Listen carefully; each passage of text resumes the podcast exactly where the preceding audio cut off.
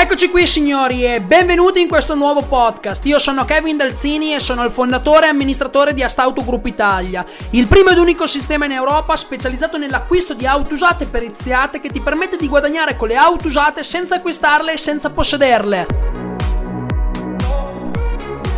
Questo podcast, signori, vi presento il braccio destro del broker Astauto. Questa figura dovete sapere che è molto importante nell'operatività quotidiana perché ci permette di scalare il nostro modello di business più velocemente senza impazzire. Buon ascolto! Signori, due premesse importantissime prima di iniziare. Oggi sarà una diretta super, oggi vi racconterò una cosa che non vi ho mai spiegato. Allora, Cosa importantissima, signori, per chi non l'ha, non voglio sembrare ripetitivo e non voglio sembrare un rompicoglioni, ma sono obbligato a farlo per la responsabilità che ho nei vostri confronti. Per chi non l'ha ancora fatto, signori, guardate che le preselezioni per diventare un broker auto fra qualche giorno, esattamente fra tre giorni, ovvero mercoledì sera alle ore mezzanotte, saranno tolte dal mercato, saranno chiuse. Quindi per chi di voi non l'ha ancora fatto, vi consiglio vivamente di farlo, ok signori? Poi dopo non vi lamentate, eh, non me l'avevi detto, eh, di qui. No, signori, ve lo stiamo dicendo e ve lo sto ripetendo anche 2-3 volte al giorno. Se non le avete ancora fatte, fate le preselezioni per diventare un broker auto, perché poi non ci sarà più la possibilità e non si sa quando e se riapriremo le porte per diventare dei broker a stauto. Quindi se siete interessati guardatevi il webinar introduttivo e poi partecipate alle preselezioni per diventare un broker a stauto. Trovate i link qui all'interno del gruppo, basta che scorrete il vostro bel ditino e la prima premessa l'ho fatta. La seconda premessa che vi voglio fare, signori, siete circa in 200, quasi 280, 286 persone più o meno che hanno già compilato le preselezioni. Non vi preoccupate, signori, che nei prossimi giorni riceverete risposta. Da domani e martedì in poi non vi preoccupate che chi avrà passato le selezioni, le preselezioni riceverà un messaggino su WhatsApp e un'email, ok signori? Quindi state tranquilli, non continuate a chiedermelo, so che siete ansiosi di sapere e di non sapere, però state tranquilli, ve l'ho già detto, nei prossimi giorni stiamo analizzando tutti, tutti, tutti i questionari. Ve l'avevo detto signori che non era una preselezione così tanto per... Le preselezioni servono proprio per andare a creare un filtro per lasciare fuori tutti quei rincoglioniti che hanno voglia di perdere tempo, ok signori? Mi raccomando, cerchiamo di capirlo questo. Siete circa 290 persone che hanno compilato le preselezioni e molto probabilmente cresceremo ancora perché credo e penso che qualcuno di voi siamo in 3000 qui dentro, quindi credo che almeno a 300-330 ci arriveremo. Abbiamo davanti ancora tre giorni, quindi più o meno ci siamo. È scontato che non passerete le preselezioni tutti, signori Altra cosa importantissima che questo ve l'avevo detto domenica scorsa quando abbiamo aperto le preselezioni. Signori, tanti di voi stanno compilando più volte le preselezioni. Ci sono arrivati, ci stanno arrivando, mi dicono dalla regia che ci stanno arrivando 3, 4, 5 volte le stesse preselezioni. Signori, ve l'avevo detto, di guardarvi prima il webinar introduttivo e poi di compilare le preselezioni perché anche se ormai ce ne inviate 2, 3, 4, 5 quelle, tutte quelle successive alla prima compilazione verranno in automatico cestinate terremo buono le prime preselezioni che sono state fatte, ok? Quindi per cortesia non continuate che andate ad impallare il sistema per niente, ok? Ve l'avevo detto, signori, sapete che quando parlo non parlo mai a caso e dico le cose per come devono essere. Dopo voi avete voluto provare a fare i furbi, ma è normale che chi, chi tira la corda prima o poi la corda si spacca, ok signori? Quindi state tranquilli che tutte le eh, preselezioni che avete fatto nei prossimi giorni riceverete risposte per tutte quelle persone che non hanno ben compreso l'italiano di compilarne solo uno, signori, tutto il resto, tranne le prime, verranno cestinate. Quindi non continuate per favore a rimandare quelle che sono eh, le, eh, le, le risposte alle domande delle preselezioni. Ok, signori, mi raccomando. Ok, ci siamo. Fatta questa premessa, signori, direi che possiamo partire con questa super, super, super, super live, la ventesima live, signori. Allora, in questo tempo, in questo periodo, tanti di voi mi hanno sempre chiesto una cosa, specialmente in privato. Tantissimi di voi mi hanno scritto in privato in questo periodo Kevin, ma per iniziare l'attività del broker a stauto serve la partita IVA? Devo aprirmi la società? Signori, prima di rispondervi a questa domanda una volta per tutte, anche se l'ho già fatto, voglio farvi, voglio dirvi un'anticipazione. Il broker a stauto, come vi ho sempre detto, il broker a stauto, signori, è un'attività imprenditoriale a 360 gradi. Essere un broker a stauto, signori, non significa fare business online, non significa mettersi al computer una, su una spiaggia caraibica con il cocktail dalla parte come vi vogliono far credere e non fare un cazzo e guadagnare migliaia, migliaia, migliaia di euro ogni singolo giorno, ogni singolo mese. Essere un broker a stout, signori, spero che vi entri nella testolina, significa essere un imprenditore. E ovviamente essere un imprenditore significa aprirsi la propria società con la propria partita IVA. Ok, signori? Quindi per tutte quelle persone che mi hanno sempre chiesto in privato, Kevin, ma per diventare un broker a stout devo aprirmi la partita IVA? Signori, sì. Per per diventare un broker auto bisogna aprirsi la partita IVA. Perché? Ve lo ripeto, perché è un'attività imprenditoriale, perché sennò è impossibile operare sul mercato. Ma il buon fratellino Kevin, perché siccome io penso sempre a tutti e sempre a tutto, in questo periodo, in queste settimane, specialmente nelle ultime 4-5 settimane, ho voluto andare a creare un modo parallelo per tutte quelle persone che inizialmente non vogliono aprirsi la società, la partita IVA, chi per un, mo- chi per un motivo, chi per un altro. Quindi ho deciso di andare a creare, di andare a studiare un modo con il nostro fiscalista e il nostro commercialista che ci permettesse, ok signori, di dare la possibilità di diventare un broker a stauto anche a tutte quelle persone che ovviamente all'inizio nei primi mesi non vorranno aprirsi la partita IVA. Signori, ascoltatemi bene per favore perché oggi sarà una diretta piuttosto tecnica ma molto importante, ok? Quindi cercate per cortesia di allargare le belle orecchiette, di pulirle se sono sporche, di aprire gli occhi e di ascoltarmi bene. Ok, signori?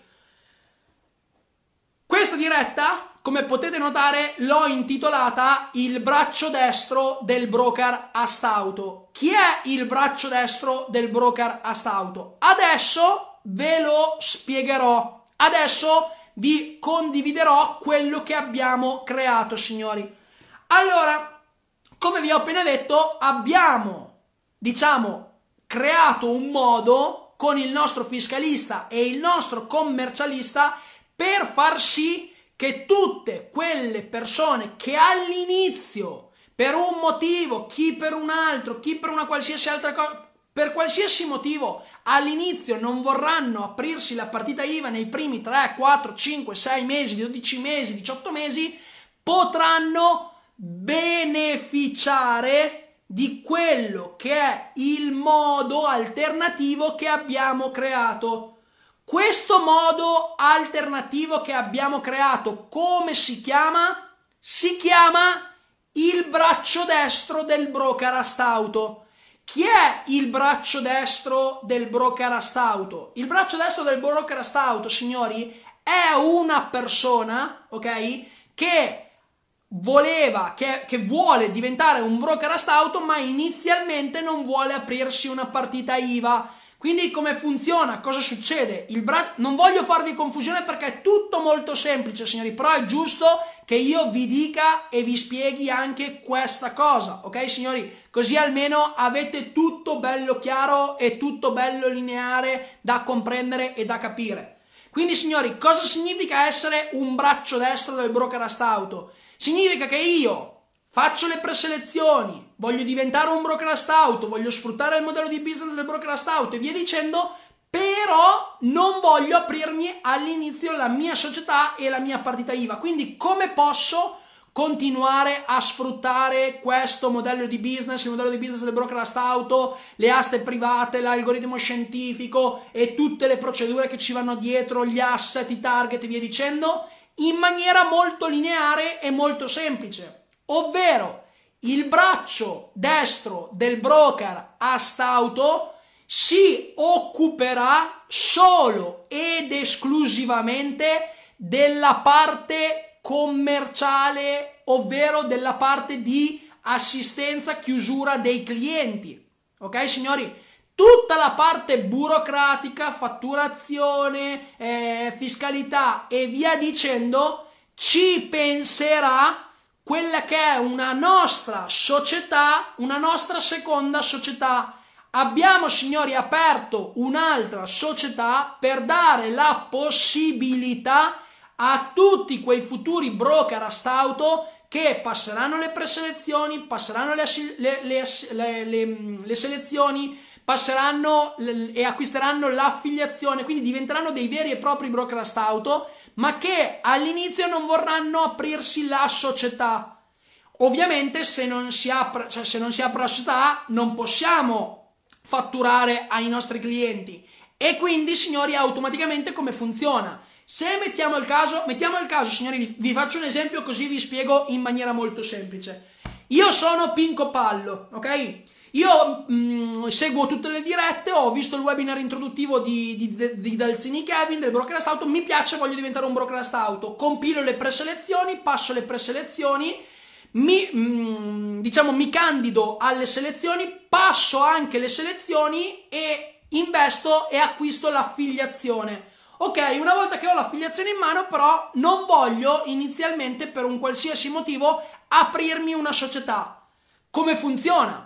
Funziona che io dovrò formarmi a 360 gradi nel vero senso della parola per imparare tutto quello che deve sapere un broker astauto, quindi tutto, la parte commerciale, la parte tutto a 360 gradi. È normale che poi inizierò a ricercare con le strategie di marketing, con le procedure che verranno insegnate tutto quanto, inizierò a cercare i primi clienti una volta che ho iniziato a cercare i primi clienti e questi clienti li, li chiudo, quindi porto a casa la consulenza, come funziona? Non li gestirò più io, ok? Ma li gestirà un'altra società che è la seconda società di Astauto, che l'abbiamo chiamata Astauto Lab, ok signori? Quindi, per tutte quelle persone che avevano delle seghe mentali nella testa perché fanno già degli altri lavori, non vogliono aprirsi la società perché non hanno i soldi, per qualsiasi motivo, signori, per qualsiasi motivo all'inizio non vorrete aprirvi la società, tranquillamente potrete essere le braccia destra, potrai essere il braccio destro del broker a stauto acquisterai quella che sarà l'affiliazione, studierai, imparerai la professione del broker a stauto e nello stesso tempo tranquillamente per tutta la parte fiscale, per tutta la parte diciamo tecnica operativa, ci penserà questa altra seconda società e il cliente te lo gestirai sempre solo ed esclusivamente te. Quindi il cliente nessuno te lo ruberà. È normale è normale, signori, ve lo dico già da subito, ma credo l'abbiate già capito, è normale che essendo il braccio destro del brokerist auto non si guadagnerà tanto quanto essere un brokerist auto a tutti gli effetti.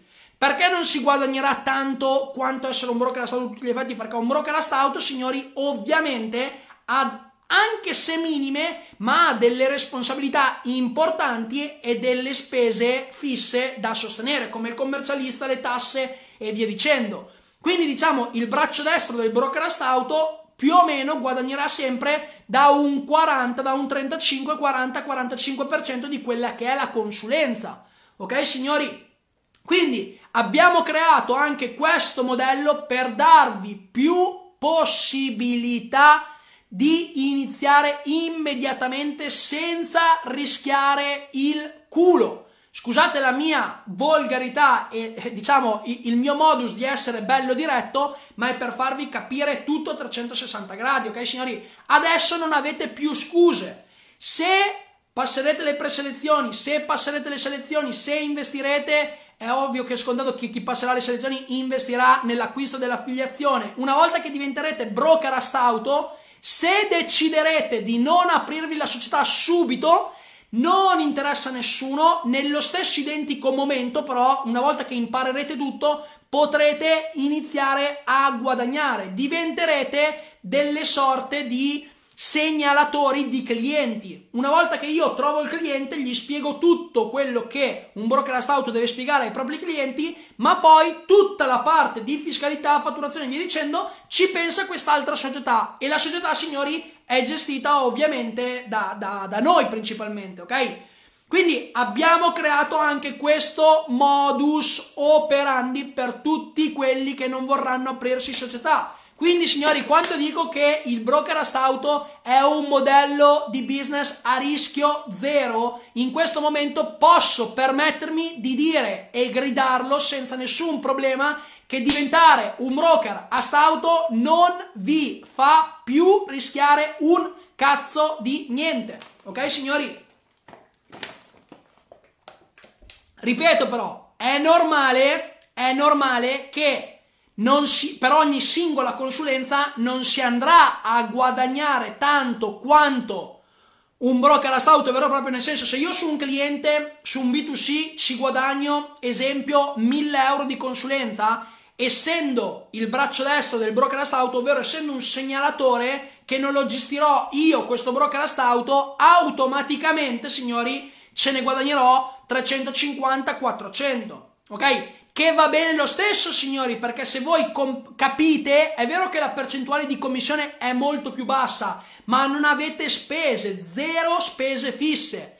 E come fate voi, persone fisiche, in maniera molto semplice, signori, basta che fate una ritenuta d'acconto alla fine del, eh, dell'anno. È ovvio che dovete stare dentro ai 5.000, più adesso non mi ricordo giusto, bisogna un attimo informarsi, però credo ai 5.200 euro. Ok signori? Quindi ripeto, adesso non avete più scuse. La partita IVA per chi realmente vuole essere un imprenditore serio e vuole fare le cose per come devono essere fatte, io consiglio, signori, vi dico la verità, consiglio di aprirvi la vostra società con la vostra partita IVA. Perché?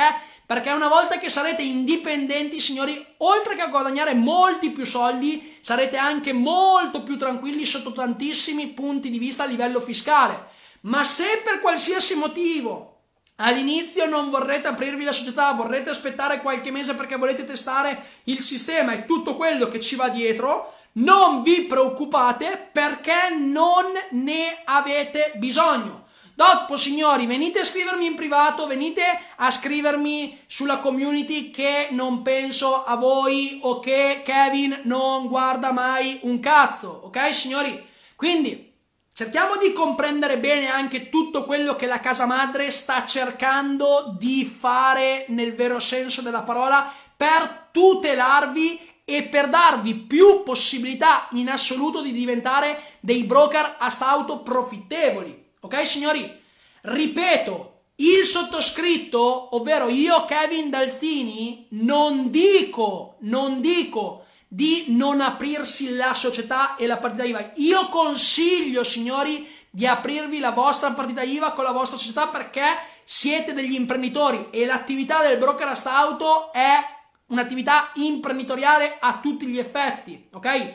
Ma se all'inizio avete dei problemi, non avete abbastanza soldi, non avete capitale, non avete quel cavolo che volete voi, qualsiasi sega mentale che avete per la testa va bene tutto, ok signori? Va benissimo. Potete sfruttare il sistema del broker asta auto, il modello di business del broker asta auto, affi- diciamo attaccandovi a livello fiscale e burocratico ad una nostra altra società. Quindi ora, signori, questa è la ciliegina sulla torta e diciamo abbiamo fatto bingo nel vero senso della parola.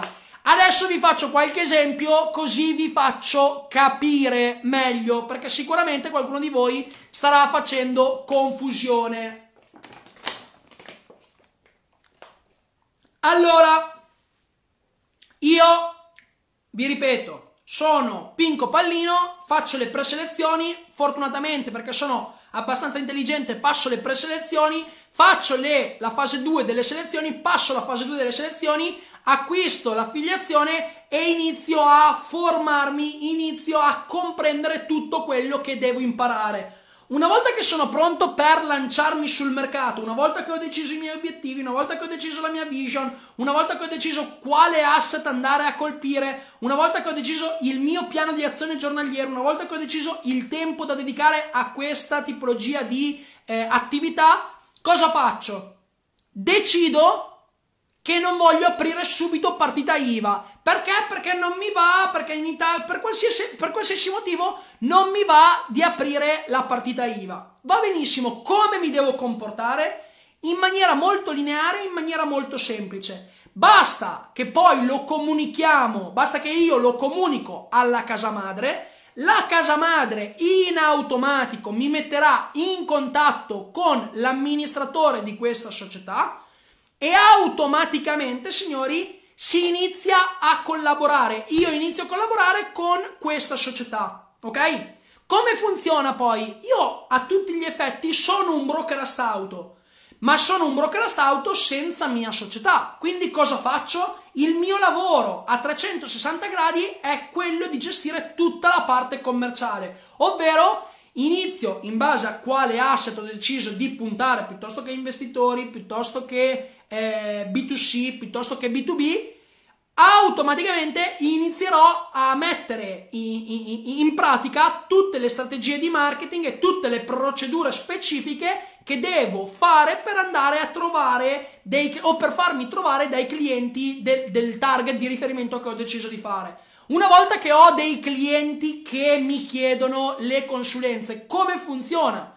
Io broker astauto senza società perché sono affiliato a questa seconda società, cosa faccio signori? Faccio consulenza a questi clienti, ma devo, be- cioè il, al cliente non cambia assolutamente nulla, ok? Ma nemmeno a noi non cambia assolutamente nulla, nemmeno a me non cambia assolutamente nulla. L'unica cosa che cambia, ma quello è normale e credo che sarete d'accordo con me signori, è normale che guadagnerò meno su ogni consulenza perché guadagnerò meno? Perché questa, seconda, questa, questa società, questa Stautolab, automaticamente, signori, deve sostenersi, ok? E siccome che avere una società, avere degli uffici, avere dei collaboratori dentro che ci, fanno, ci danno tutta l'assistenza in questo caso, è normale che pure la società che ci dà questo servizio deve guadagnare senza ovviamente nascondere niente a nessuno. Quindi se io su un cliente prima ci guadagnavo il 100%, con ovviamente delle responsabilità come avere una società e via dicendo, e anche se poche ma spese fisse, adesso non avendo responsabilità, non avendo spese fisse, non avendo niente di niente, invece del 100% sul mio cliente guadagnerò da un 30 a un 40%, che comunque buttiamo, buttiamolo via, ci facciamo signori senza società, senza niente, 10-15 clienti al mese che tranquillamente si fanno, ma tranquillamente si fanno, capite che è altro che lavoro part time. Poi è normale, signori, che ovviamente chi non vorrà aprirsi la partita IVA con la società dovrà sentire di riferimento il proprio commercialista a livello fiscale come fare e via dicendo. Però capite che sarà molto più semplice che aprirsi una società. Signori, aprirsi una società con una partita IVA, con un codice ateco, cioè aprirsi una vera e propria attività imprenditoriale, ve l'ho sempre detto, è per tanti, ma non è per tutti. E ci può stare, cioè ci può stare, più o meno ci, più o meno ci può stare, ma siccome che il mio obiettivo, come vi ho sempre detto, è quello di creare una rete di brokerist auto nazionale per poi andare a prenderci l'Europa da qua ai prossimi due anni capillare a 360 gradi e voglio che i futuri brokerist auto siano dei cazzo di guerrieri che ogni singolo giorno offrono consulenza agli asset di riferimento nelle zone in cui si trovano. Voglio semplificarvi la vita, vogliamo semplificarvi la vita sotto ogni punto di vista, signori, ok? Quindi ripeto, anche chi non vorrà all'inizio aprirsi poi dopo signori, una volta che hai fatto i primi guadagni, è intelligente. Automaticamente ricercare, mm, non ricercare, non ricercare, scusami, adesso ho letto una domanda, reinvestire i primi guadagni per aprirsi la società e via dicendo, ok signori? Quindi automaticamente abbiamo creato anche quella che è questo nuovo modo per permettervi di essere più tranquilli. Perché tanti di voi in privato mi hanno detto, signori, che eh, però, sai, devo aprirmi una partita IVA, questo sono un dipendente. Ok, signori, va benissimo, va benissimo, non c'è nessun problema. Fate le preselezioni, se le passate, se passate le, le, le, le selezioni, una volta che investirete per prendervi l'affiliazione, poi dopo non vi preoccupate che avrete modo di in automatico, e ripeto, in automatico, iniziare all'istante senza seghe mentali. E questa cosa, signori, questa cosa vi permetterà pure di rientrare dell'investimento che farete per prendervi l'affiliazione in tempo 2-3 settimane. A prescindere che l'investimento che chi passerà le preselezioni e le selezioni dovrà sostenere per l'affiliazione sarà veramente, ma, ma veramente, ma veramente, veramente ridicolo in base a quello, in proporzione a quello che il modello di business del broker auto vi può dare. Signori, ve l'ho già detto e poi ve l'ho chiesto, me l'avete detto voi a me. Avevo fatto qualche tempo fa un, un sondaggio sul canale Telegram e vi avevo chiesto, vediamo se vado a trovare questo sondaggio, e vi avevo chiesto una cosa importante, vediamo se lo trovo, datemi un attimo, vediamo un attimo, cazzo, ma qua, eccolo qua, Eccolo qua, signori. Vi avevo fatto un sondaggio. Secondo la vostra esperienza imprenditoriale, un broker a auto nei primi mesi di attività, quante consulenze riuscirà a chiudere, ovvero a monetizzare ogni singolo mese, qualsiasi asset desiderate? La maggior parte di voi, signori, ovvero il 39%, mi ha risposto da 8 a 13. Ok, signori? Da 8 a 13. Sapete cosa vuol dire da 8 a 13? Vuol dire che una volta che inizierete, dopo due settimane, dopo tre settimane, veramente vi sarete già ripagati i costi di apertura attività, ovvero l'affiliazione, ovvero la società. Cioè, quindi, quando dico che il modello di business del broker auto è a rischio zero, a rischio quasi zero, realmente è così. Ve l'ho sempre detto, signori, non parlo per secondo me. È vero secondo... No, non è secondo me, signori, non esiste. Ormai mi conoscete, non esiste il secondo me. Esiste la verità per dato di fatto. E quando dico che il modello di business del broker auto è a rischio quasi zero, vi, vi vorrei dire anche a zero, però per legge eh, non si può, quindi dico rischio quasi zero, è perché realmente è a rischio quasi zero. Qua parliamo che in tre settimane, un mese, vi siete già ripagati, siete già andati in guadagno a 360 gradi. Quindi anche per tutte quelle persone che mi hanno chiesto in privato, Kevin, non è ancora specificato il costo dell'affiliazione, non è ancora specificato l'investimento che dovremmo fare. Signori, non lo dirò mai qua nella community, state tranquilli.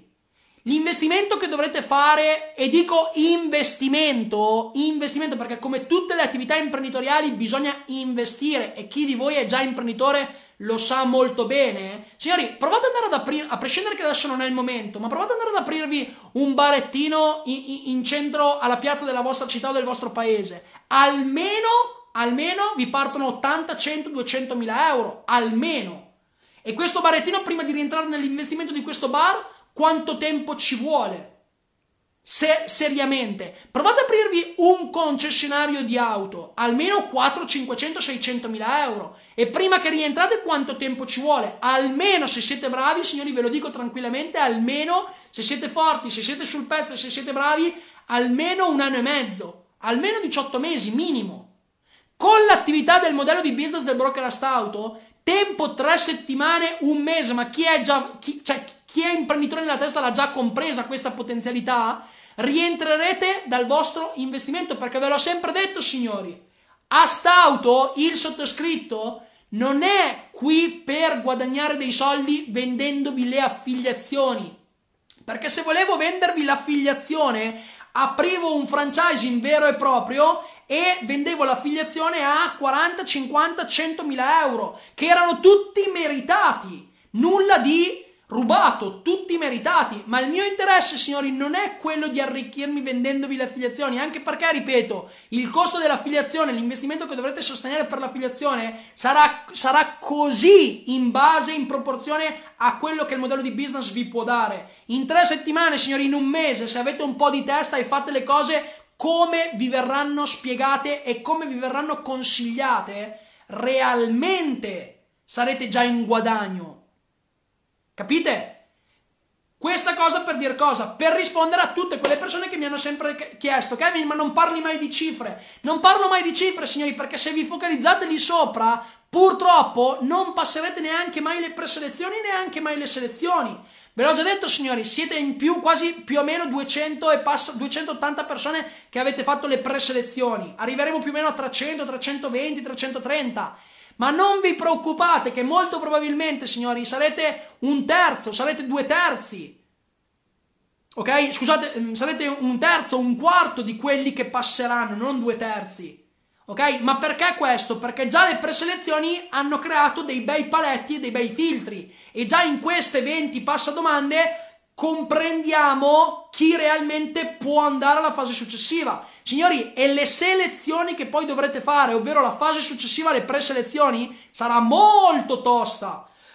Le preselezioni, cioè ragionandoci un attimo, non erano così tanto complicate, ok? Quindi se realmente non l'avete ancora fatto e siete interessati e da oggi avete capito che all'inizio non dovete nemmeno aprirvi la società, quindi potete già guadagnare dal giorno 1, signori, Andate a guardarvi il webinar introduttivo e poi fatevi le preselezioni perché tempo tre giorni chiuderanno. Poi dopo non vi lamentate.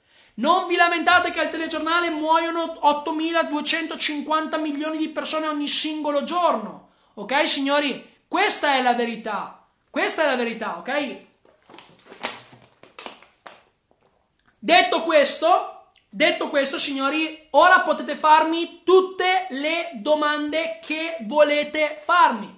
La diretta di oggi, quello che io vi dovevo spiegare, era abbastanza veloce. Proprio per questo ho deciso di metterlo qui in questa domenica, in questa diretta, perché così almeno andrete a comprendere e ci potete ragionare per bene. Poi dopo, ripeto, chi avrà l'onore e la fortuna di diventare un broker a stauto, una volta che avremo creato tutta la rete dei broker, una volta che avremo creato tutto il gruppo e una volta che ci sentiremo tutti noi broker, dove andremo a condividere il tutto. Non vi preoccupate che pianificheremo passo per passo. Poi dopo realmente, signori, si inizierà a fare sul serio. Dopo da lì veramente si inizierà a fare dei numeri pazzeschi, ok? Quindi ve lo ripeto, signori, diventare un broker a stauto è per tanti, ma non per tutti. La prima, il primo requisito fondamentale per diventare un broadcast auto è la voglia di farsi un culo grande così ogni singola ora. Non parlo di giornate, parlo di ore. Chi non ha voglia di lavorare, chi ha paura di essere un imprenditore, signori, qui dentro purtroppo non è ben accettato deve andare a cercarsi un business online, deve andare a cercarsi eh, come quei figli di puttana bastardi di merda, scusate la mia volgarità, ma sono veramente molto accanito contro questi coglioni di merda che fanno, non so se c'è qualcuno di voi, ma se lo state facendo siete veramente dei coglionazzi, siete dei morti di fame, che vanno su Facebook a fare in questo momento le campagne pubblicitarie per vendere la mucchina e le mascherine a 150 euro a pacchetto. Siete degli infami, siete dei morti di fame, siete dei bastardi che vi state approfittando del terrorismo mentale che quei cazzo di telegiornali di merda stanno facendo alle persone, alle povere persone. Perché purtroppo, signori, là fuori la gente è veramente povera. Ma non di soldi, di testa. E voi, o comunque tutte quelle merde che stanno facendo quelle campagne pubblicitarie per vendere la mucchina a 150 euro, sono, siete dei cani maledetti e vi meritate di essere sgozzati in mezzo alla piazza. Questa è la verità, signori. Io su queste cose sono molto diretto e molto categorico. Per me esiste o bianco o nero, non c'è grigio, o bianco o nero. Ok, signori? Quindi spero e credo che tanti di voi apprezzeranno questo mio, diciamo, modo di essere e modo di fare. Se non è così mi dispiace, ma io sono questo. Quindi, se realmente, per tornare a noi, se non avete voglia di farvi il culetto ogni singola ora, signori, non, parteci- cioè, non perdete nemmeno tempo a partecipare alle preselezioni perché sicuramente non le passerete. Adesso le preselezioni con il webinar introduttivo, signori, se fate il calcolo, sono esattamente una settimana oggi che sono aperte. Perché? Perché hanno aperto domenica scorsa, ovvero il 15. Oggi è il 22, sono già passati 7 giorni. In 7 giorni il webinar introduttivo è stato, è stato visto da circa 390, quasi 400 persone. Di 400 persone, quasi 300 più o meno hanno passato, non è che hanno passato, hanno fatto le preselezioni. Cosa voglio dire di questo, signori? Intanto ve lo ripeto per gli ultimi che si sono connessi, nei prossimi giorni riceverete risposta se avrete passato le preselezioni dai miei assistenti, ovvero riceverete un messaggino su WhatsApp più, più un'email dove all'interno di questo messaggino e all'interno di questa email vi daranno tutte le informazioni necessarie per partecipare alla fase 2 delle selezioni, ovvero per candidarsi a diventare un broker a stauto. Ok, signori? Però mi raccomando, abbiate la testolina, ve l'ho scritto anche ieri sera prima di andare a Nanna. Due consigli fondamentali, sfruttate questo momento per giocare di anticipo, per seminare. L'altro momento sfruttatelo per ripulirvi tutta la testa che avete, sporca. Ok, signori, mi raccomando, è fondamentale.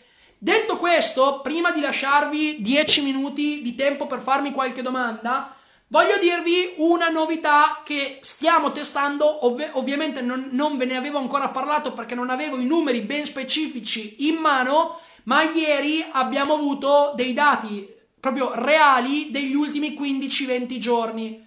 Una cosa che sta veramente, veramente, veramente funzionando tantissimo e credo che con questa situazione che si è creata sarà il futuro e sarà diciamo anche l'aspirina della vita per tutti quei piccoli commercianti, signori, è andare a sfruttare, ascoltatemi bene, signori, ascoltatemi bene. È, e, e questa, questa cosa è molto è molto sottile, è molto lineare, ma farà veramente la differenza sul mercato. Ascoltatemi bene, mi raccomando. Adesso in questo momento i piccoli commercianti hanno un grandissimo problema, che hanno tantissime spese fisse per sostenere il loro business e non hanno entrate. Perché? Perché ovviamente sono chiusi, perché non stanno vendendo, perché la gente è in quarantena e via dicendo. Quindi quindi, ovviamente, adesso i piccoli medi commercianti hanno bisogno di noi. Però, quei piccoli commercianti tirchi che non hanno una mentalità imprenditoriale, purtroppo, dico purtroppo, non vogliono investire soldi nel voler crescere. Quindi, se non vogliono investire soldi nel voler crescere, automaticamente, signori, non ci danno del capitale per acquistargli le macchine. Quindi noi non gli facciamo consulenza. Ma non è questo il problema. È per andare a prendere, e noi in questi ultimi 15-20 giorni lo stiamo facendo, e ieri abbiamo avuto i risultati dei primi 15 giorni e sono risultati molto importanti, per andare a prendere anche questa nicchia di mercato, ovvero i piccoli commercianti, un servizio che funziona veramente tantissimo con questi piccoli commercianti, sapete qual è? È far comprendere al piccolo commerciante il nostro modello di business. Ok, signori? Una volta che gli abbiamo fatto comprendere il nostro modello di business, dare la possibilità al commerciante di guadagnare dei soldi facendo un nemerito cazzo e non investendo niente. Perché? Perché andiamo a dare al commerciante la possibilità di sfruttare con tutto il suo pacchetto clienti il nostro asset numero uno, ovvero l'asset di consulenza al B2C, ovvero il commerciante ha un piccolo portafoglio da 1500-2000 clienti, tanto Signori, attenzione, tutti i piccoli commercianti almeno hanno un portafoglio da 1500, 2000, 2500 clienti, tutti. Sto parlando non di grandi commercianti, sto parlando di piccoli commercianti. Il piccolo commerciante che non ha almeno un portafoglio clienti da 1000, 1500, 2000 numeri telefonici, sicuramente non è un commerciante di auto, nemmeno piccolo, ok signori? Quindi andiamo a dare la possibilità a questo commerciante, a questo piccolino commerciante di offrire io, brokerast auto, vado ad offrire delle consulenze ai tuoi clienti riconoscendoti una parte della mia consulenza, ovvero tu commerciante X mi porti un cliente perché il tuo cliente sta richiedendo un'auto che tu in questo momento non ce l'hai nel parco auto, va benissimo, te la faccio io brokerast auto che ho un parco auto da 8000 macchine, ok? e automaticamente su 1500, 1800, 2000 euro di consulenza te ne riconosco 6, 700, 800 e tu commerciante sei ultra mega che soddisfatto perché in un momento di disfatta ti vedi iniziare ad entrare dei soldi senza investire altri soldi. Quindi tramite questo servizio aggiuntivo che stiamo testando e non ve ne ho mai parlato proprio per questo motivo signori perché ovviamente ovviamente diciamo non, non, non, avevamo ancora dei numeri alla mano, ma siccome che l'abbiamo testato e ieri abbiamo tirato le somme dei primi 15-18 giorni, sono numeri veramente incredibili. Incredibili. Una sorta di segnalatore sì, ni. Nel senso che più che segnalatore, ah, sì, più o meno sì, ho capito cosa intendi Pietro e, e, e nell'ottica ci può stare la parola segnalatore, però non è proprio un segnalatore. Diciamo andiamo a sfruttare quella che è la struttura dei commercianti per far sì che il commerciante aumenti le sue entrate e noi aumentiamo il nostro bacino d'utenza dei clienti. Signori, adesso voglio farvi una domanda. Voglio farvi una domanda. Ma secondo voi è più facile vendere ad un cliente che non conosciamo, ok?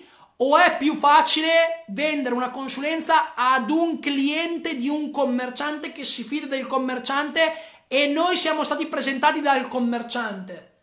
Secondo voi dov'è più facile vendere la consulenza?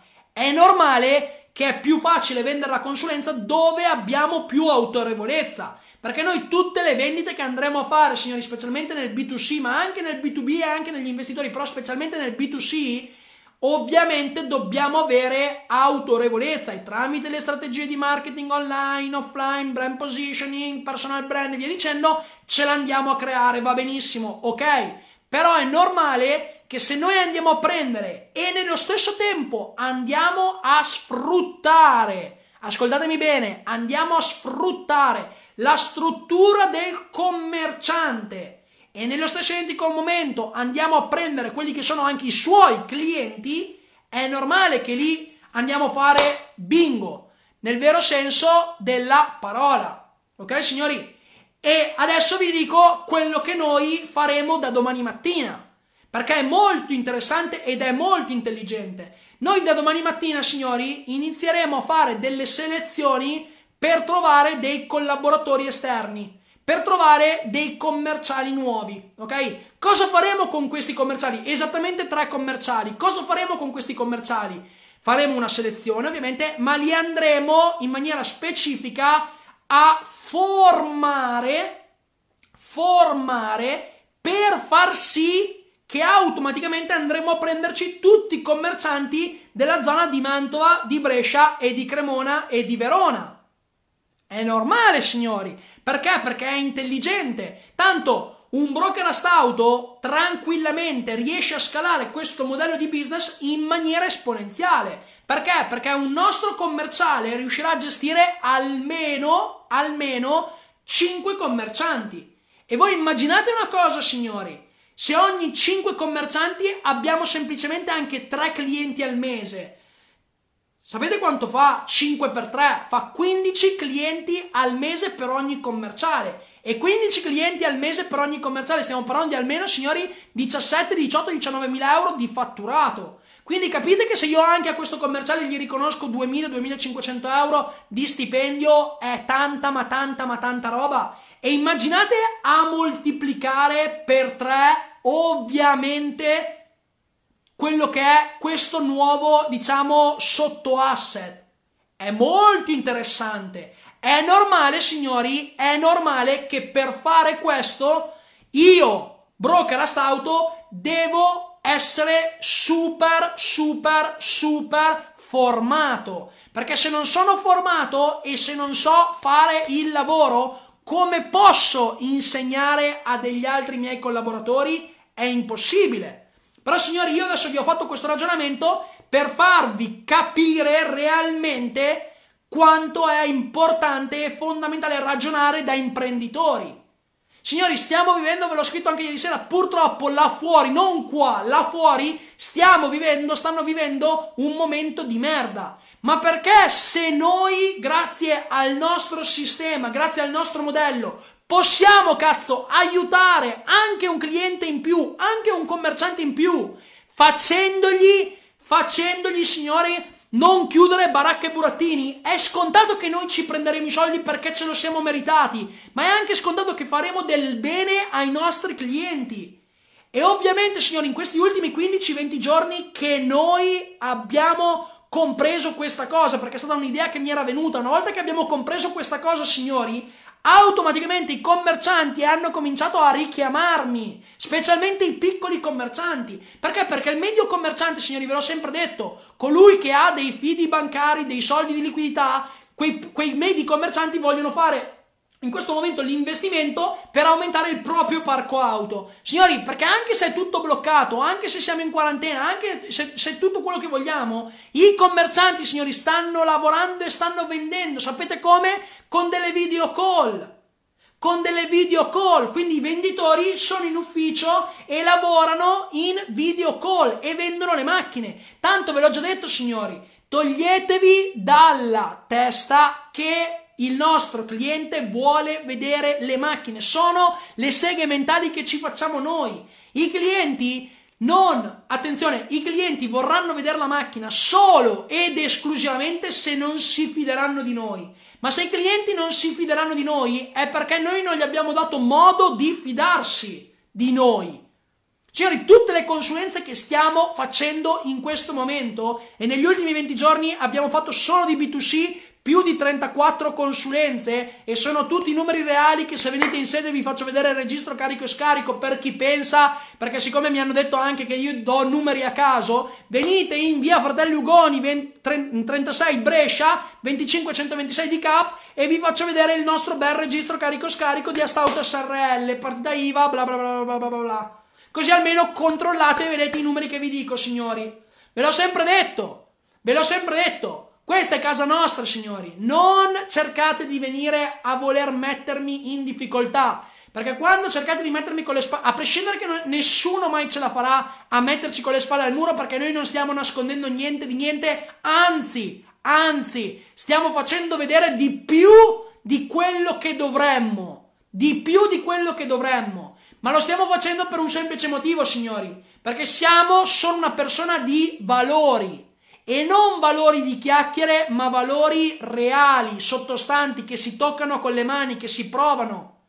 E chi diventerà un broker astauto, chi avrà l'onore di diventare un broker astauto, automaticamente le noterà queste cose. Ed è tutto mio interesse, è tutto nostro interesse creare, creare il più possibile dei broker astauto profittevoli che ogni singolo mese portano a casa dei numeri pazzeschi.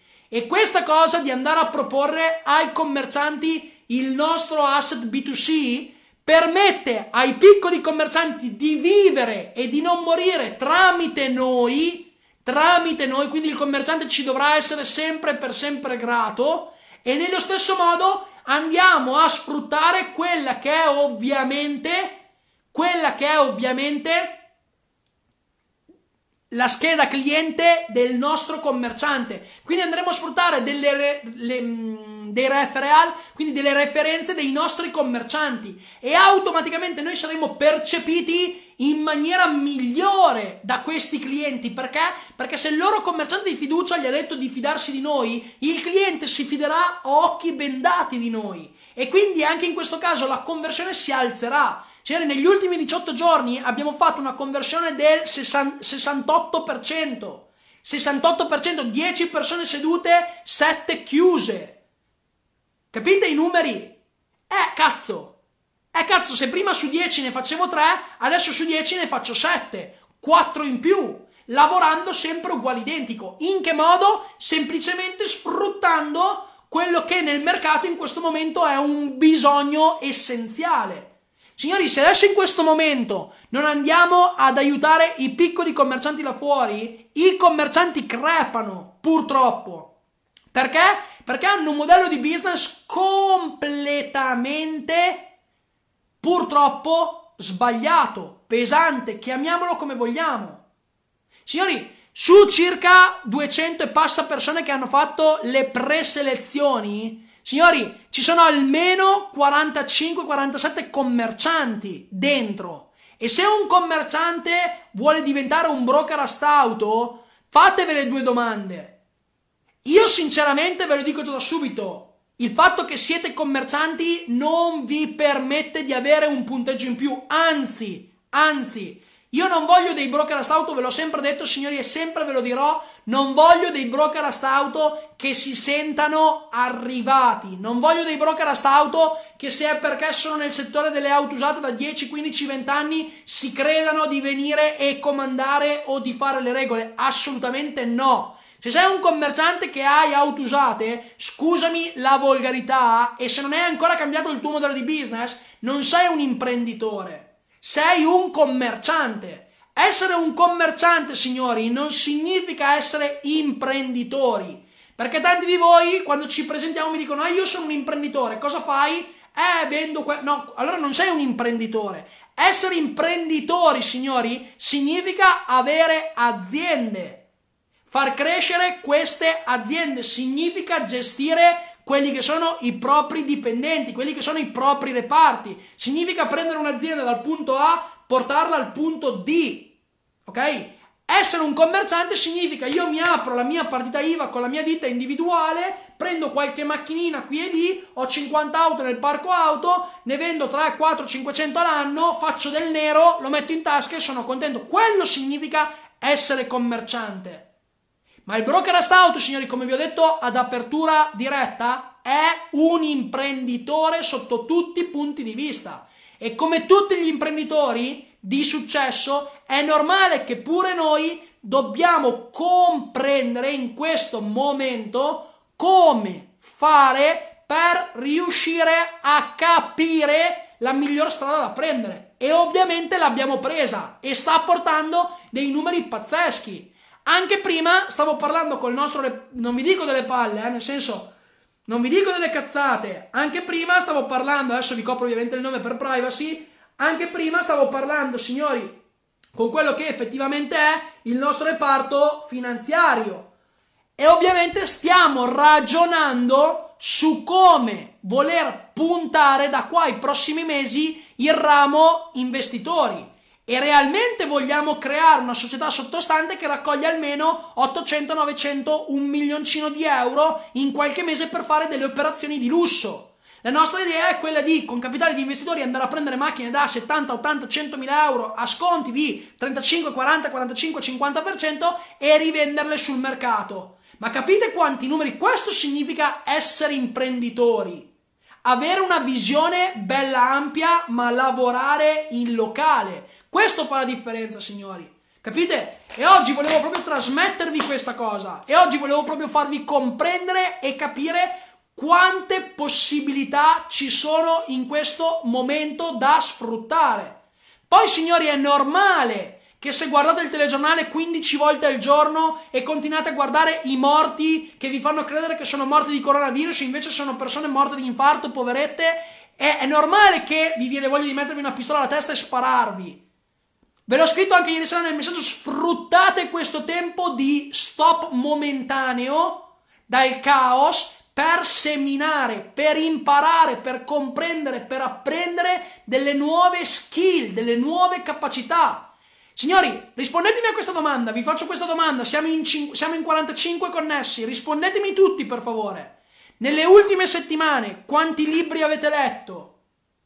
Nelle ultime settimane, rispondetemi qua sotto per favore, nelle ultime settimane quanti libri avete letto? Chi di voi ha letto e quanti libri avete letto? Fatemelo sapere. Fatemelo sapere, signori, vai. Rispondetemi per favore, dai, via. Rispondete, signori, fatemi sapere quanti libri nelle ultime settimane avete letto. Non fate i tirchi, per favore. Rispondete, tanto avete commentato fino adesso, rispondete. Allora, 10, grandissimo Bogdan, grande, 2, ok, vai. Siamo in 45, signori. Rispondetemi tutti, per favore, dai. Siamo sinceri con noi stessi. Purtroppo fermarci un attimo e guardare in faccia la realtà delle cose ci aiuta, ci aiuta a capire e a comprendere se veramente siamo nella strada giusta. Capite? È normale, è no- signori, cioè, è matematica, ve l'ho sempre detto, il successo è matematica. È questo, è questo che bisogna comprendere, arrivare a, cioè, a essere... Tanti di voi mi hanno detto, Kevin è impossibile, smettila come quell'altro rincoglionito che ho cacciato fuori a calci nel culo che poi mi ha chiesto scusa, scusa, scusa nella chat privata. Eh no, Kevin, smettila di dire che fare mille auto l'anno è impossibile. Ma impossibile a cosa? Impossibile a cosa? Cioè rispetto a cosa? Signori, per diventare un broker a auto da mille auto l'anno è scontato che non ci diventerete subito, ma è normale, è normale, ok? È normale. Però da qua ai prossimi 6, 5, 6, 7 mesi è normale che diventerete, se farete tutto quello che dovrete fare, è normale che diventerete dei broker a auto da mille consulenze l'anno. Qualsiasi asset vogliate seguire, spingere, servire, qualsiasi. È normale che però se prendiamo due broker e uno tutto quello che deve studiare, tutto quello che deve fare, me lo fa in meno tempo e l'altro ovviamente ci mette molto più tempo, è normale che quello che ci ha messo molto meno tempo ad apprendere tutto otterrà prima il successo, prima il risultato. Ma perché? Perché è stato più veloce. Signori, gli imprenditori di successo, signori, per fare mille auto l'anno, e ve lo dice il sottoscritto che quest'anno le sbomberemo le mille consulenze, ma nel vero senso della parola proprio, Signori, bisogna essere sempre in movimento. A me questa, cioè vi dico la verità, questa quarantena io sinceramente nemmeno la sto sentendo. Un po' la sera quando, quando ovviamente stacco un attimo che mi viene voglia di andare a mangiare in qualche ristorante perché il mio stile di vita almeno più o meno 18-19 pranzi o cene fuori al ristorante ogni mese me le faccio. Adesso in questo momento essere chiuso in casa da 20 giorni, da 15 giorni, mi dà un po' di sballottamento a livello di mh, percezione, a livello di abitudine. Ma io sinceramente questa, questa quarantena, signori, nemmeno la sto sentendo, anzi, anzi, la sto sfruttando a mio piacere. Perché? Perché sto lavorando molto di più. La mattina mi alzo un attimo dopo, sono più rilassato, mi faccio la mia bella routine mattiniera, eh, medito, mi faccio sport, mi alleno, lavoro, studio, fo- mi formo. Signori, perché anche sottoscritto, so, anche, cioè, solo, solo in questi 20 giorni il sottoscritto ha studiato per ben quattro volte un singolo corso e ne ha fatti altri due. E adesso sto finendo il terzo. Ma perché? Per farvi capire che non c'è mai, mai, mai tempo per fermarsi. Perché? Perché se vogliamo raggiungere il successo, signori, poi dopo qualsiasi successo esso sia, ma va bene lo stesso, Va bene lo stesso? Signori, la verità è una. La verità è una. Che tutti abbiamo bisogno di essere sempre in movimento nel più breve tempo possibile. È questa la verità. Ok, signori? Allora, detto questo,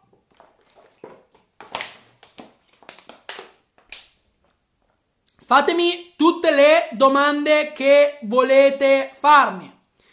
Allora, vediamo un po'. Ok, mi avete risposto tutti. Grandi, grandi, grandi. Molto bene, ottimo, mi fa piacere. Allora, Gianfilippo chiede: il cliente paga il commerciante, il commerciante paga noi oppure paga noi il cliente e riconosciamo una provvigione al commerciante? Esattamente così. È il cliente che ci paga a noi e noi andremo a pagare la fattura che il commerciante ci farà. Quindi il cliente passerà sempre tramite noi. Signori, fatemi tutte le domande che volete. Luigi dice: La tua mente può tutto. Il libretto rosso per il lupo di Wall Street. Bello, bellissimo quello. L'ho letto diverse volte. Mamma mia, un gran libro. Ve lo consiglio, signori, veramente. Prima si cammina e poi si corre. Poi, se uno è bravo, è bravo e può volare. Esatto, esattamente, Giuseppe. Condivido. Esattamente. Allora, Stefano dice. Vediamo un attimo. Stefano dice: Ritengo, se non vado errato, che uno strumento fondamentale del progetto sia il web marketing. Se è vero ciò che dico, si può desumere che si trarrà sulla proiezione zona di riferimento. Ma per il B2C non sarebbe meglio permettere a ciascuno di sviluppare le proprie conoscenze senza troppe limitazioni territoriali? Sono consapevole che esistono alcune difficoltà di tipo logistico, ma credo possano essere risolvibili. Allora, signori, discorso territorialità chi avrà il piacere e chi avrà l'onore di diventare un brokerist auto in fase di firma del contratto di affiliazione, non vi preoccupate che vi verrà spiegato tutto. Anche sotto questo punto di vista ve l'ho sempre detto, siamo e vogliamo essere molto molto flessibili. L'importante è che le regole vengano rispettate. Allora, signori, nelle, nella diretta scorsa, nella diretta che ho fatto venerdì, purtroppo mi sono accorto che non ho risposto a tante domande e qualcuno di voi si è pure incazzato dicendomi ogni volta che faccio io delle domande tu sei razzista non mi rispondi. Signori, non vi ho risposto perché non le vedo nelle domande, perché se no vi rispondevo senza nessun problema. Comunque mi era stato chiesto, adesso vado un po' a memoria, mi era stato chiesto Kevin, ma l'affiliazione effettivamente sarà contrattualizzata da dei contratti reali fatti bene che ci tutelano e vi tutelano? Assolutamente sì, signori, è normale. Prima di diventare un broker a stout, una volta che avrete investito i soldi per prendervi l'affiliazione, il mio assistente vi farà firmare quello che sarà il contratto di partnership che ci sarà tra il broker a stout e ovviamente la casa madre ed è normale che questo contratto serve proprio per tutelarvi e tutelarci sotto ogni punto di vista. Comunque lo potrete vedere e non vi preoccupate e via dicendo.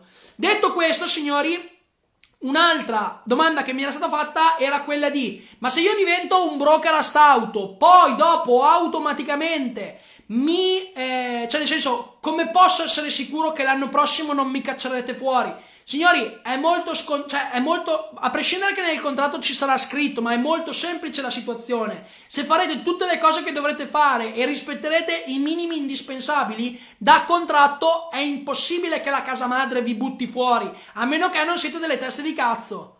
Ok, signori? Quindi, sotto questo punto di vista, state tranquilli che siete e siamo in primis perché vogliamo essere noi ad essere tutelati sotto ogni punto di vista. Quindi, non vi preoccupate.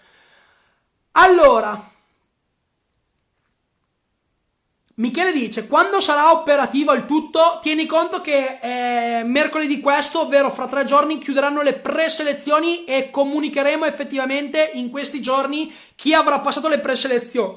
Chi avrà passato le preselezioni? Chi avrà passato le preselezioni effettivamente inizierà a partecipare alla fase 2, ovvero alle selezioni. Una volta fatte le selezioni, ovviamente le selezioni si faranno con me al telefono, nel senso sarò io a selezionarvi. In 10 minuti vi selezionerò uno alla volta. Tanto mi basteranno tre domande, signori, per comprendere e per capirvi, ok? Quindi faremo sicuramente una chiamata 3 dove ci sarò io, dove ci sarà il mio assistente e dove ci sarete voi. Vi farò queste tre domande. Se avrete passato le selezioni, se vi riterrò, diciamo, adeguati per diventare dei broker a auto, vi lascerò con il mio assistente che vi spiegherà come poter procedere al discorso del pagamento dell'affiliazione e alla firma del contratto. Una volta fatto quello sarete completamente operativi, verrete inseriti nel gruppo apposito, poi ci sarò anch'io che vi spiegherò tutto e non vi preoccupate. Comunque da aprile, dai primi giorni di aprile, tutti i broker auto saranno completamente operativi sotto ogni punto di vista al 100% signori. Quindi non vi preoccupate, il momento ormai è arrivato. Michele dice, dal momento in cui si parte, quanto tempo ci vorrà per fare la formazione? Nel senso è divisa per moduli di quanto tempo abbiamo bisogno per essere operativi. Ovviamente dipenderà anche dal tempo che uno dedica, però indicativamente se io dedicassi 6 ore al giorno circa inizialmente. Ma allora Michele, tieni conto che solo la formazione iniziale, signori, sarà più di 20 ore, sarà poco meno di 30 ore. Quindi dipende, se tu queste 30 ore te le vuoi fare in una giornata, te le vuoi fare in 5 mesi, te le vuoi fare in un anno. Cioè dipende, eh, lì, cioè dipende. Ve l'ho fatto prima l'esempio, signori eh, chi è più veloce a fare quello che c'è da fare, più è veloce ad ottenere il successo, è scontato. Quindi non c'è una risposta precisa, Michele, che io in questo momento posso darti. Eh, devi fare tu i calcoli e in base a quanto tempo vorrai dedicare, eh, ovviamente riuscirai a, a, ad ottenere prima i risultati e prima a partire, assolutamente. Camwell dice: Kevin, puoi rispiegare il concetto di candidatura del commerciale che hai parlato prima? Ma quella è un'altra cosa nostra interna, Camwell, nel senso che ovviamente proprio perché il, il, business della casa madre, perché ve l'ho sempre detto, signori, il nostro business è quello di fare consulenze sul mercato. Ovviamente ci stiamo allargando, adesso siamo già in 13 nell'organico, però abbiamo bisogno di altri tre commerciali nuovi e ovviamente stiamo facendo le selezioni, da domani inizieremo a fare le selezioni eh, di candidatura proprio per, per trovare dei dipendenti da portare dentro nella squadra. Quindi principalmente stiamo assumendo altre tre persone, sostanzialmente. Perché? Perché abbiamo bisogno di commerciali, perché non ci stiamo dietro, ovviamente.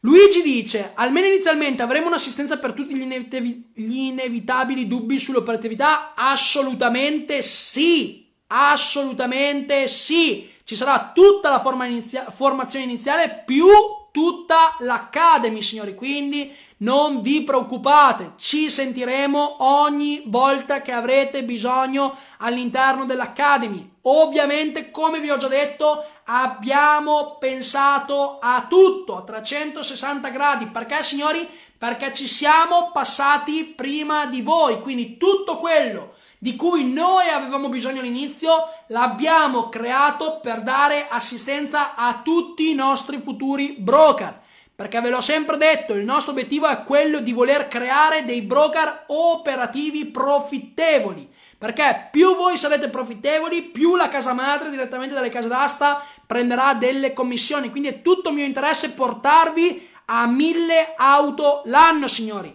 E credo vivamente, e ve lo dico con il cuore in mano, credo vivamente che tanti di voi che diventeranno dei broker auto ce la farete a fare mille consulenze l'anno senza nessun problema. Perché? Perché siete predisposti ad ascoltare e a lavorare a testa bassa e questo farà tutta la differenza del mondo, signori. Va bene? Ciao Elio, benvenuto, benvenuto, benvenuto. Quindi 10 giorni circa. Sì, più o meno sì, più o meno sì, Michele, 10 giorni circa. Tieni conto, i primi giorni di aprile saremo operativi. I broker auto saranno operativi. Gianfilippo dice la formazione è tutta in video? Assolutamente no, solo la formazione iniziale sarà suddivisa in più moduli e in più capitoli e per comodità abbiamo deciso di farla in video. Poi tutta la formazione in Academy sarà condivisione schermo, sarà tramite call, tramite webinar, tramite incontri poi dal vivo quando si sistemerà tutto e via dicendo. Quindi state tranquilli. Grazie mille a te, grazie mille Michele, grazie Luigi, grazie mille signori. Allora, Stefano dice, se mettiamo caso capita che un broker è di Catania e io sono più bravo a fare digital marketing, sono cavoli suoi se gli faccio perdere i clienti o mi devo contenere? Allora signori, il digital marketing, il web marketing, voi broker a stauto non dovrete fare niente di niente. Perché? Perché sarà la casa madre che gestirà tutte le strategie di marketing online, pubblicità a pagamento, advertising, eh, social network, motore di ricerca, tutto la casa madre. Voi non dovrete fare niente. Perché? Perché ovviamente noi come casa madre dobbiamo salvaguardare quello che è il nostro brand, il nostro marchio, quindi non possiamo permetterci con tutto il rispetto che abbiamo nei vostri confronti di darvi in mano il nostro brand. Quindi per tagliare la testa al toro Ovviamente tutte le strategie di marketing online e via dicendo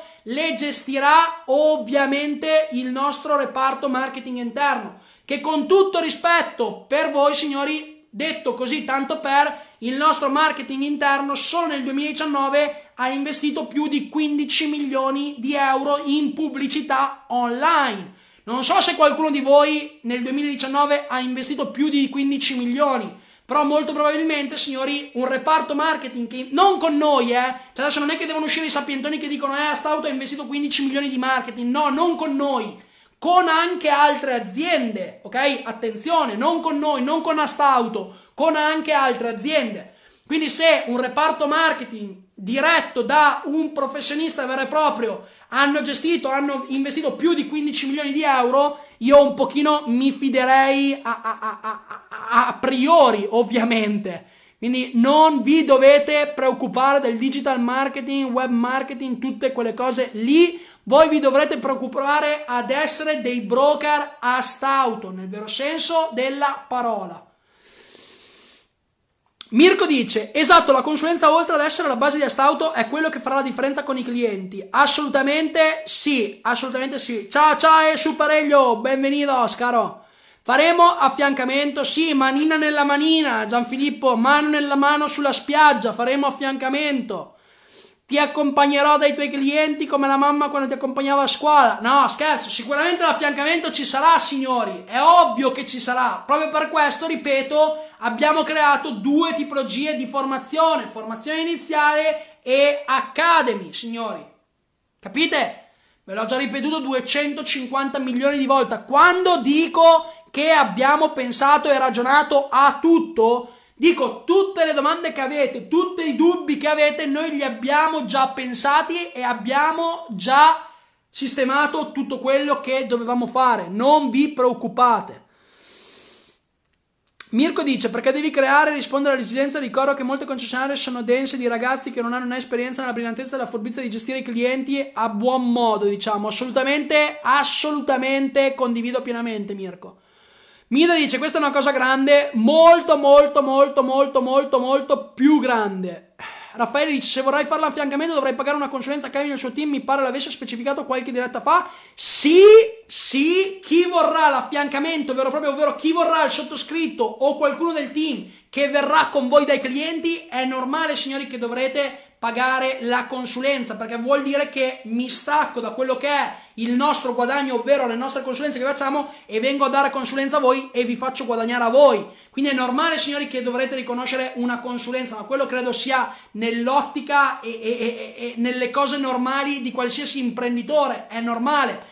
Però credo anche vivamente che con tutto l'affiancamento in Academy, vi dicendo che avrete, molto probabilmente pochi di voi avranno bisogno di consulenza one to one. Perché? Perché ci sarà l'Academy effettiva vera e propria. Quindi state tranquilli e non vi preoccupate. Comunque, grazie mille, Raffaele, per aver specificato. Grazie mille.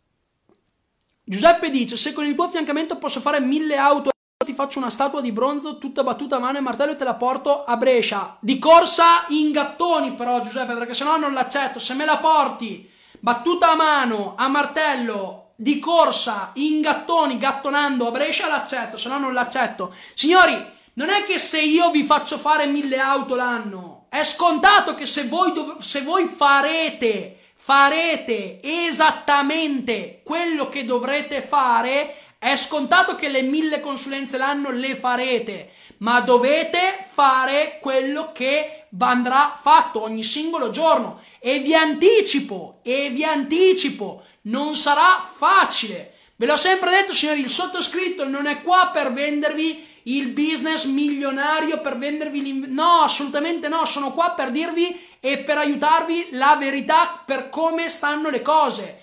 È normale, ripeto, ed è normale, voglio che vi entri in testa, è normale che se farete le cose che dovranno essere fatte per come devono essere fatte tranquillamente almeno l'85-90% di voi faranno mille consulenze l'anno. È normale, però, però, signori, dovrete prendere un patto con voi stessi, ovvero fare tutto quello che ci sarà da fare come dovrà essere fatto, ovvero come vi verrà spiegato. È questa la differenza, signori. Io in voi assolutamente ci credo.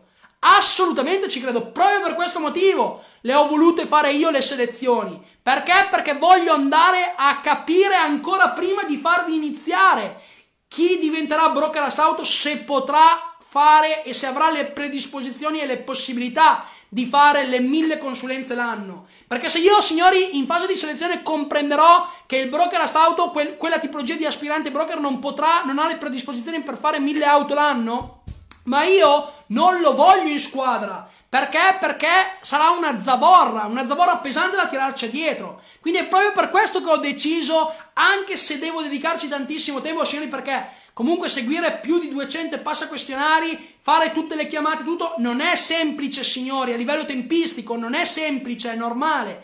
Però ho voluto a tutti i costi farlo. Perché? Perché vorrò prendere, ve l'ho sempre detto, solo i migliori. Perché, signori? Perché voglio andarmi a prendere, dobbiamo andare a prenderci e ce lo prenderemo quello che sarà tutto il mercato europeo, cazzo. Ok? Questa è la verità. Alessandro dice: A me che interessa imparare qualcosa sul web marketing, ci sarà modo di confrontarci con i vostri professionisti di marketing? Assolutamente sì, Alessandro. All'interno dell'Academy ci sarà il nostro responsabile marketing, il nostro responsabile comunicazione, brand positioning, personal branding, che avranno il piacere di condividere con tutti voi o comunque per chi lo vorrà tutte le conoscenze. Non vi preoccupate. Io parlavo a fiancamento anch'io con te a vedere cosa fai tu. Assolutamente sì, Gianfilippo, ti ho già risposto prima. Se avremo bisogno che si farà un one to one, ci sarà oltre alla formazione che daremo in affiliazione le consulenze, quindi senza nessun problema. Giuseppe dice col corriere te la mando oppure non lo accetti? Assolutamente no, Giuseppe. O se me la po- deve essere scolpita a martello a martello e a scalpello e me la devi portare in gattoni correndo, non camminando, correndo in gattoni a Brescia. Se no non l'accetto. Metodo punto. Assolutamente sì, Michele. Metodo punto. Perfetto, grazie. Grazie mille a te, Alessandro. Non ti preoccupare. Signori, siamo in più di 45. Mi fa molto, molto, molto, molto piacere. È stata una diretta eccezionalmente, anche se non si dice eccezionale.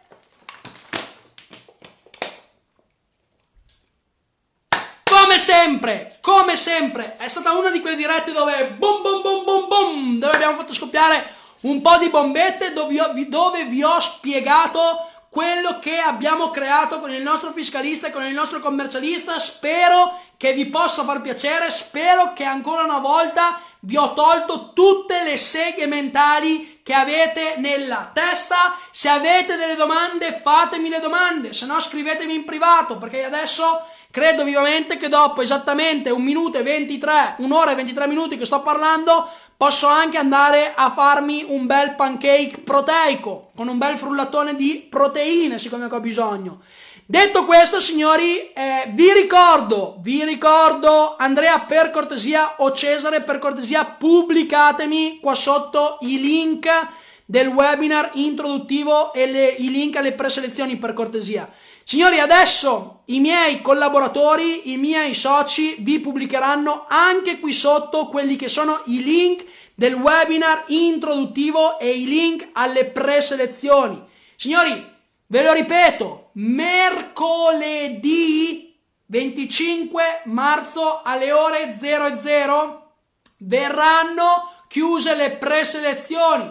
Se realmente volete per un qualsiasi motivo partecipare e diventare un broker auto. Fate, partecipate alle preselezioni perché sennò ve ne state fuori. Ma guardate che veramente, poi dopo piangete. Signori, noi l'opportunità ve la stiamo dando perché ovviamente stiamo ricercando dei partner da portarci a casa, quindi l'opportunità ve la stiamo dando. Ma se voi non fate quelle cazzo di cose che devono essere fatte, che fanno la differenza nella vostra vita, mi dispiacerà per voi. ok signori? Allora, prima di salutarvi e prima di avervi ricordato il link al, pre al webinar introduttivo e alle preselezioni, voglio ricordarvi il programma della settimana. Eccolo qua, signori. Hanno appena i miei, eccolo qua. Adesso lo pubblicano tutti, va benissimo così. Allora, signori, vi voglio ricordare il calendario di questa settimana. Domani sera Domani sera farò una diretta alle ore 21 qui nel gruppo. Ok? Domani sera alle ore 21. Signori, prendete appunti perché se poi non vi arrivano le notifiche, il sottoscritto, a prescindere che voi siete connessi, a prescindere che voi non siete connessi, domani sera sarà qui alle ore 21. Martedì sera ho deciso di fare una diretta, diciamo bonus, per ringraziarvi e per salutare tutti quelli che non avranno partecipato alle preselezioni. Quindi martedì sera alle ore 19 farò una diretta qui nel gruppo. E mercoledì sera alle ore non lo so ancora, voglio organizzarmi un attimo, però potrebbe, no, credo, credo alle 21, mercoledì sera alle ore 21. Quindi signori, il programma di questa settimana sarà lunedì sera, ovvero domani sera alle ore 21, martedì sera, ovvero martedì 24 alle ore 19 e mercoledì sera alle ore 21. Poi venerdì sera alle ore 19, così ci faremo un bel aperitivo e vi comunicherò tutti i passaggi da fare per chi avrà passato le preselezioni. Ok signori? Chiaro? Quindi ve lo ripeto un attimo, lunedì sera, ovvero domani sera alle ore 21, martedì sera alle ore 19, mercoledì sera alle ore 21, venerdì sera alle ore 19, tra un po' vedo di più voi che la mia donna con la mia famiglia, signori, ma ormai siamo diventati una famiglia. Dovete comprenderlo, cosa importantissima, chi vorrà diventare un broker a stauto e chi diventerà un broker a stauto, ricordatevi che a Stauto è una famiglia e come in tutte le famiglie bisognerà rispettare delle regole per sopravvivere. E le regole in Astauto, signori, saranno molto, ma molto, ma molto rigide. Perché? Perché abbiamo i, guarda- abbiamo i guardiani che girano con i manganelli belli lunghi, belli rotondi e belli duri. Quindi, signori, mi raccomando, cercate di comprendere queste cose. Detto questo, vi auguro una super domenica sera con Barbara D'Urso e con il grande fratello VIP. Un grande abbraccio a tutti, signori. Ci vediamo domani sera alle ore 21. Webinar introduttivo e preselezioni. Webinar introduttivo e preselezioni. Signori, yo yo yo yo yo, a presto, un abbraccio a tutti, buona serata.